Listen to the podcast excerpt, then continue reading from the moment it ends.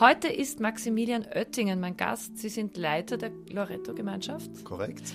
Welche, also mich würde zunächst mal interessieren, welche Prägung haben Sie selbst? Das heißt, ähm, aus welchem Elternhaus kommen Sie? Hat der Glaube immer eine Rolle gespielt? Sind Sie religiös aufgewachsen? Der Glaube spielte in meinem Elternhaus, ich würde sagen, eine gewisse Rolle, so eine Art 50-50-Situation. Dann kamen meine Eltern eigentlich in eine ziemliche Krise. Ähm, wir hatten damals in Amerika gelebt, relativ lange. Und es war sehr angespanntes, also komplexe Familiengeschichte, äh, komplexe Ehe. Meine Mutter war in einer Lebenskrise. Wir zogen dann nach Deutschland. Und, ähm, und da hat meine Mutter von Medjugorje gehört und fuhr hin äh, ähm, mit wahrscheinlich war sie Ende 30 oder so. Und zwei Monate später hatte dann meine Brüder und mich auch mitgeschleppt. Nicht wirklich gefragt, aber mitgeschleppt. Und was für mich erstaunlich war, ähm, an, an diesem Ort, wo es auch eine gewisse Kontroverse gibt, ähm, an, diesem, an diesem Ort war für mich erstaunlich zu sehen, ähm, wie Menschen beten. Also mich, haben, mich hat wirklich erstaunt, ich habe in meinem Leben, also damals elf, ich habe in meinem Leben noch nie so viele Menschen beten gesehen, ähm, ernsthaft beten, offensichtlich ernsthaft, habe noch, noch nie so viele Menschen Beichten sehen. Also Beichtschlangen war etwas, was ich nicht kannte, weder von Amerika noch von Deutschland. Äh, Menschen, die stundenlang Rosenkranz beten, das war alles völlig fremd. Aber was mir auffiel, dass, es, dass ich dort gerne war und dass es dass dort nichts zu tun gibt, also wirklich nichts, ähm, habe ich halt das Programm mitgemacht und das wurde mir nicht fad, überraschenderweise, obwohl ich elf war. Und danach habe ich einfach einen Hunger gehabt, einfach. Danach habe ich einen Hunger gehabt, selbst zu beten. Das war für mich die große Erkenntnis, dass ich einfach selber beten wollte. Und das habe ich dann einfach angefangen mit, mit elf. Ich alleine, dann einfach angefangen zu beten. Und es war, und es war friedlich und es war, und es war schön und es war eine, eine, für mich eine wichtige Spur, die ich dann eigentlich nicht mehr loslassen wollte. Ich habe dann angefangen, mich mit Philosophie zu beschäftigen, habe dann auch studiert und auch promoviert und so weiter. Was ich stark in Frage gestellt habe, vor dem Hintergrund der, dessen, was ich gesehen habe und der Optionen, die, die mir aufgetan haben, von denen ich dachte, es seien die einzigsten, habe ich sehr stark hinterfragt, ob es Gott mit mir gut meint. Das war meine, das war meine wesentliche Frage. Also meint das wirklich gut mit mir und äh, möchte er mein Glück? Und, und da haben Sie eine Antwort drauf bekommen? Nach ein paar Jahren schon. Mhm. Nach ein paar Jahren schon. Also ich bin dann sozusagen ein bisschen, ein bisschen weggegangen, also weggegangen vom Glauben ein bisschen, ähm, ab 17. Und mit 22, also ins Studium hinein schon, ähm, rief mich einmal eine wunderschöne Frau an, nicht meine jetzige, die ist auch sehr schön, aber eine andere, und hat mich gefragt, Maxi, ja, möchtest du mit mir nach Medjugorje fahren? Und ich habe das also sehr romantisch mir vorgestellt, gesagt, natürlich komme ich. und ich dachte, das wäre ein, eine, eine Zweier-Sache. Und fand mich wieder in einem Pilgerbus. Und ich dachte, also bitte. und ich habe aber da nach einer Weile habe ich einfach eine, eine starke Diskrepanz in mir ge einfach gespürt da ist etwas, es waren, es waren sehr viele junge Leute, also wirklich in meinem Alter, Anfang 20. Die leben dann eine authentische Freude und ich nicht. Und ich komme da nicht hin und ich habe Angst, dass es Gott mir nicht gut meint. Und ich habe dann, dann, den Mumm gehabt, den Reiseleiter zu fragen, ob er, also, was ich denn mit ihm machen soll. Und er hat dann gesagt, also ich, ich rate dir, dass du ein Lippenbekenntnis machst. So ein Lippenbekenntnis kriege ich hin. Also Lippenbekenntnis, das ist keine Lüge, aber wenn du so ein Lippenbekenntnis und beginn einfach zu sagen, Jesus, ich vertraue auf dich. Was ist ein Vertrauensthema, hat er gemeint. Einfach Und das habe ich dann gemacht, einfach angefangen. Nach, dem, nach drei Tagen, zwei oder drei Tagen, ähm, gehe ich dann mit der Gruppe ähm, auf den sogenannten Erscheinungsberg. Äh, das ist, so heißt er halt. Ähm, und da oben sind so viele Kreuze gewesen damals und der Reiseleiter gemeint, jetzt gehen wir bitte jeder zu einem Kreuz hin und bieten, beten einfach ein Schild und danach treffen wir uns wieder unten so. so ja. Und dann bin ich das in Chile gegangen zu einem Kreuz und war schon ziemlich zermürbt, weil nach zweieinhalb Tagen, dreieinhalb Tagen Lippenbekenntnis machen und es tut, sich, es tut sich nichts, war irgendwie, war irgendwie auch alles recht frustrierend. Also gehe ich also auf ein Kreuz hin, das ich da hinten gesehen habe und sage, Jesus, ich vertraue auf dich, Jesus, ich vertraue auf dich, Jesus, ich vertraue auf dich. Und dann knie ich mich hin, wirklich müde und erschöpft und, und heb, heb mein, meinen Blick und unten im Kreuz, im Sockel steht, Jesus, ich vertraue auf dich. Und in diesem Moment, so eine Kleinigkeit, aber in diesem Moment konnte ich es mit ganzem Herzen sagen, Jesus, ich vertraue auf dich. Und für mich war es klar, dass ich es aber nur sagen kann für den nächsten Schritt. Also ohne die ganzen großen Fragen zu, zu be beantworten zu wollen. Sagt, ich vertraue auf dich heute und womöglich morgen. Also das war wie so ein Erweckungserlebnis, kann man fast sagen, ne? ein, Glaubenserweckungserlebnis. Ich weiß nicht genau, wie man das nennt, so etwas. also aber es, ist es Ihnen immer wieder passiert, dass Sie dieses Vertrauen verloren haben? Oder ist das ab, ab dem Zeitpunkt, war das eine permanente Konstante für die Sachen, die danach gekommen sind? Also der christliche Glauben ist ja, eine, ist ja sehr beziehungsorientiert. Und was ich, was ich gelernt habe, ist, dass ich seine Nähe suchen muss. Seine Nähe suchen muss ähm, und, und lernen muss, ihn zu hören und, und äh, und, und das ist sozusagen die große, das ist sozusagen die Veränderung.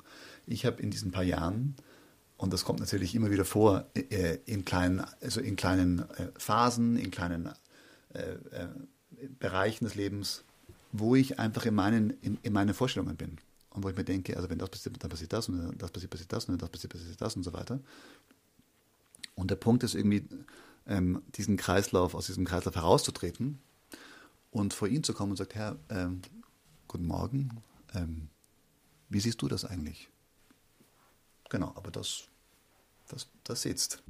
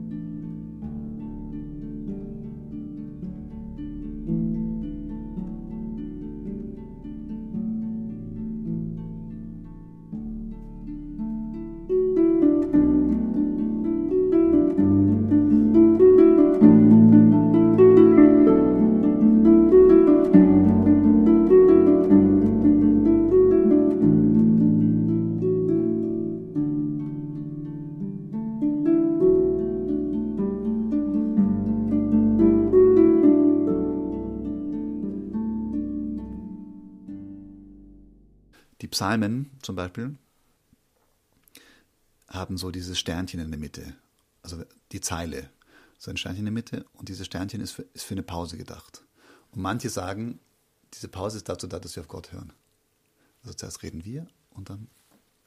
Und wenn ich das Gefühl habe, dass er mich anspricht und ich gerade den Psalm lese, dann, dann lasse ich es, dann, dann lasse ich den Rest vom Psalm. Also dann, dann versuche ich einfach in seiner Gegenwart zu sein und ihn anzuhören und mich lieben zu lassen so lange, wie es ihm gefällt. Mhm. Also es, nicht, es, sind schon nicht zehn, es sind schon nicht zehn Stunden, ja, aber, aber wenn ich merke, dass es mich anspricht, das ist schon, dann kann, dann ist der Zeitbegriff auf einmal sehr relativ und dann kann schon zu Minuten sein, dass ich dann einfach, einfach mich freue in seiner Gegenwart und einfach da bin und dann ist es wieder weg. Und dann, dann lese ich erst im Psalm weiter.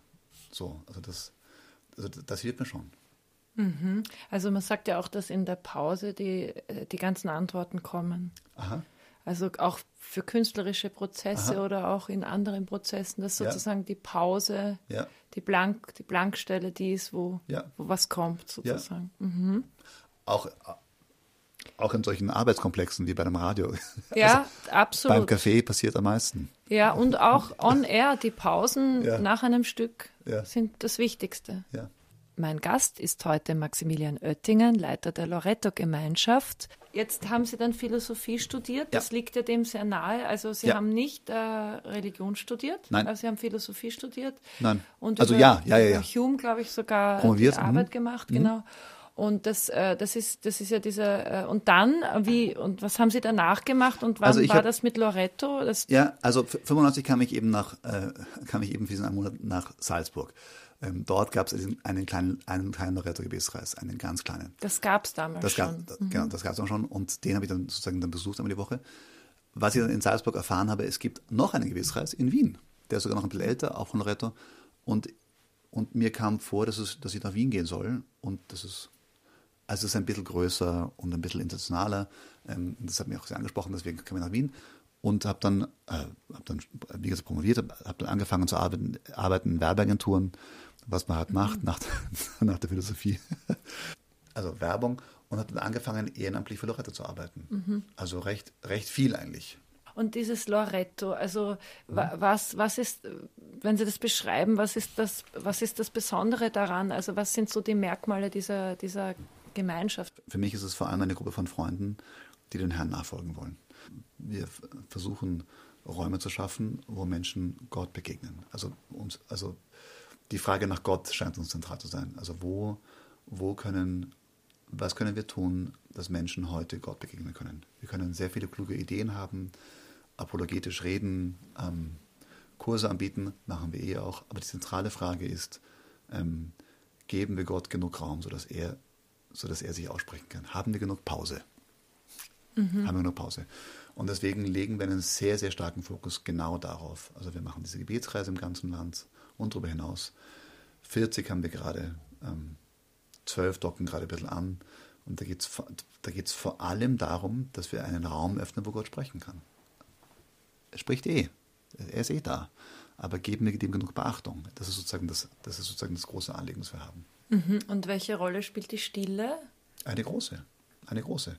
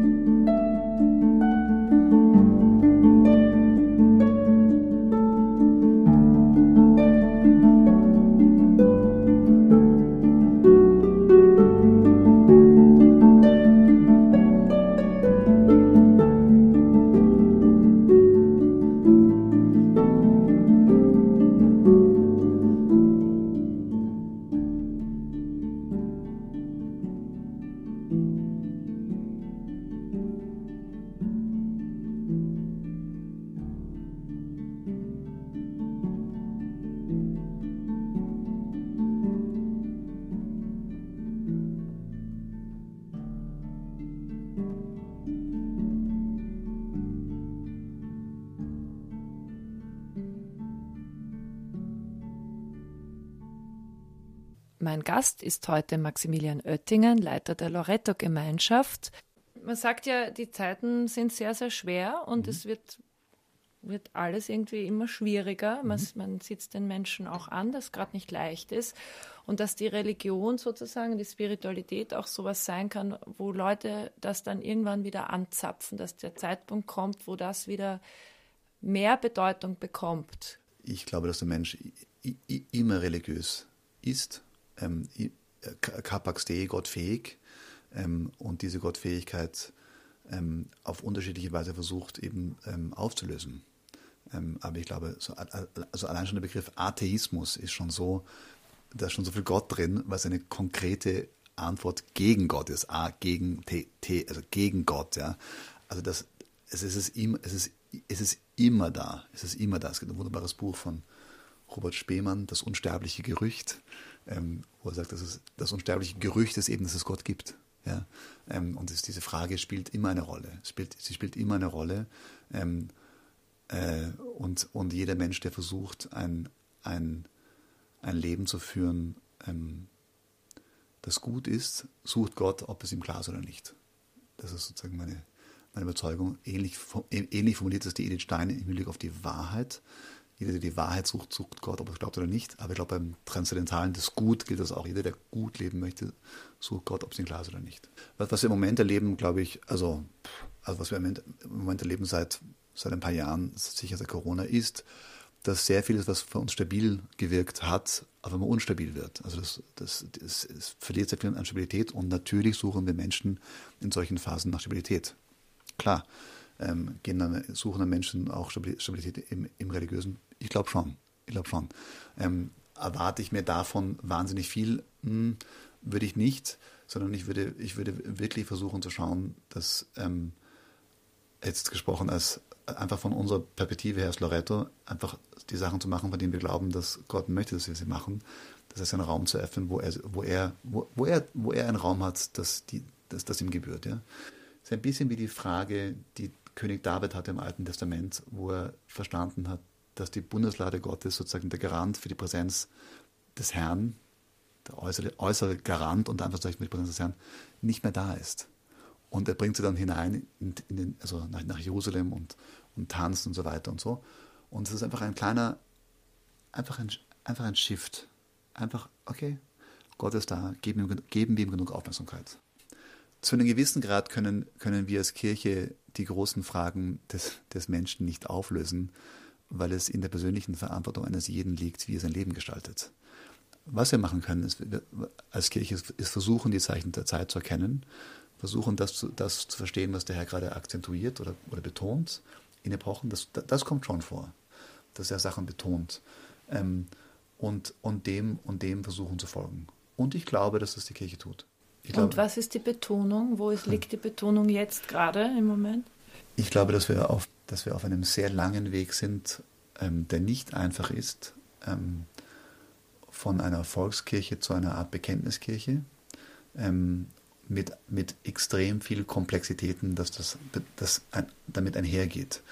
Weil eine Volkskirche zu sein, hat auch sehr viel Gutes. Also es ist gut, dass die Kirche Verantwortung hat und Einfluss hat in, und Einfluss hat in vielen Bereichen des, des Lebens. Krankenhäuser, Kindergärten, äh, großartig, ja, ähm, ist ja alles wunderbar. Ähm, aber ich glaube, dass wir auf dem Weg sind, wo wir, dass wir auf dem Weg sind zu einer kleinen Herde. Das ist ein, das ist ein, das ist ein Begriff von Josef Ratzinger zum Jahre 56, glaube ich. Ähm, er sagt, wir sind auf dem Weg zu einer kleinen Herde und das ist kein einfacher Prozess, schon in den 50er Jahren. Und das, und das, und das erleben wir gerade. Und das ist nicht einfach, weil es eine Art Selbstbeschränkung ist. Es ist eine Art Fastenzeit. Und eine Fastenzeit ist also ich finde Fasten nicht so wahnsinnig lustig. Ich weiß nicht, wie es Ihnen geht, aber es ist anstrengend. Und da muss man sozusagen sich auf das Wesentliche beschränken. Und das ist, glaube ich, etwas, was wir tun. Und das ist schmerzhaft. Und das ist, glaube ich, etwas, was der Herr betont. Ähm, also das, was ist das Wesentliche an der Kirche? Es ist nicht die Kirche, es ist der Herr. Ähm, das wichtigste Dokument vom Zweiten Vatikanum, Lumen Gentium, ähm, also das Licht der Welt. Und Jetzt würde man sich denken, ist die Kirche? Nein, das Licht der Welt ist Christus. Es ist sozusagen eine und, und dann geht das Dokument weiter, dieses Geheimnis ausschöpfend. Äh, und, die, und ihn müssen wir ausschöpfen, also ihn, also ihn betrachten, ihn in den Blick nehmen. Was natürlich gar nicht so leicht ist, wenn man jetzt, wenn wir als Kirche jetzt seit 1000 Jahren in Österreich, in anderen Ländern Europas vielleicht sogar mehr, einfach ein richtig großer Player waren. Wir waren mhm. ja, wir haben ja, also wir sind ja richtig groß gewesen, ja. Mhm. Und dass man sich beschränkt auf dieses einfache, auf diesen einfachen Fischmann aus Nazareth, das ist schon eine, das ist schon, also, das ist nicht einfach. Und, aber, aber das ist, ich glaube, das ist sehr viel bewusst. Das ist sehr viel bewusst. Und ich glaube, dass wir gerade in einer Phase sind, wo wir, wo wir, uns, wo wir uns orientieren und wo der Herr uns, uns auch begleitet. Und es gibt, es gibt an verschiedenen Orten der Welt, gibt es wunderbare Aufbrüche. Also wo man sieht, Sachen, die funktionieren, Sachen, die, die gut laufen. Und was heißt das dann für das Pfarrsystem? Das sind dann riesige Fragen, ja. Aber, aber die Fragen werden gestellt. Das Evangelium Jesu Christi ist eine frohe Botschaft, wo es um den Herrn geht, der uns Erlösung schenkt und ein Leben in Fülle, das in diesem Leben beginnt und in Ewigkeit weitergeht.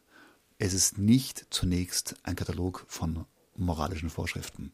Das hat Implikationen, ja. Wenn wir, wenn wir dieses Leben in Fülle wirklich aus, ausschöpfen wollen, hat das Implikationen, natürlich, aber es ist nicht die primäre Botschaft.